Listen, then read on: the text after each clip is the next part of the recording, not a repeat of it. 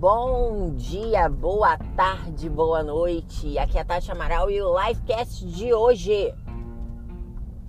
Na primeira carta de Paulo aos Coríntios, no capítulo 9, ele fala sobre intenções, sobre coisas que fazemos para alcançar um objetivo. Sacrifícios, amizades, estudo, se misturar com pessoas diferentes, de hábitos diferentes, com um objetivo nobre, que era o expressar através da vida dele as boas novas de Cristo, levar o Evangelho, falar de Jesus para pessoas que não teriam oportunidade de ouvir falar dele se não fosse dessa forma. É muito engraçado quando você às vezes está no meio dos adolescentes, né? Você, se você é mais velho, você observa que eles falam de um jeito muito único, né? Tem coisa que às vezes minha filha fala que eu, oi, como assim? O que, que é isso? Me explica, por favor, onde está o significado desta palavra que eu não consigo compreender? E às vezes a palavra vira uma frase que vira um texto. E eu fico completamente perdido.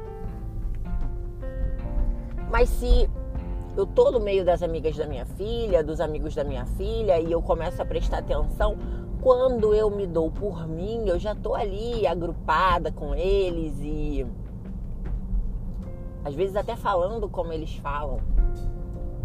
Porque nós somos a média das cinco pessoas, né? Pesquisas dizem que nós somos a média das cinco pessoas que mais convivemos.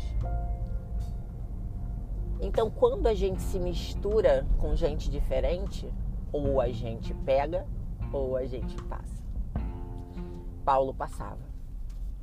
Paulo era tão firme, seguro nas suas convicções, naquilo que ele acreditava e no seu real objetivo, que ele tinha plena certeza que se misturar com pessoas diferentes, com povos diferentes, de culturas diferentes e às vezes até de religião diferente, não faria com que ele perdesse a sua fé, perdesse os seus princípios. Pelo contrário, ele seria um multiplicador do evangelho, um multiplicador das boas novas. E você, como você tem se comportado no meio de pessoas que são diferentes? Como você tem se comportado no meio de pessoas que têm pensamentos diferentes? Você tem mantido os seus princípios? Você tem mantido suas raízes? Ou não? Ou você tem se deixado envolver e ao invés de contagiar, você tem contaminado, né? Se contaminado. Como você tem feito? Alecrim dourado lindo da minha vida. Porque sextou, né? E nesse sextar, a gente precisa aprender alguma coisa. Vamos que vamos para mais um dia bebê. Dia lindo.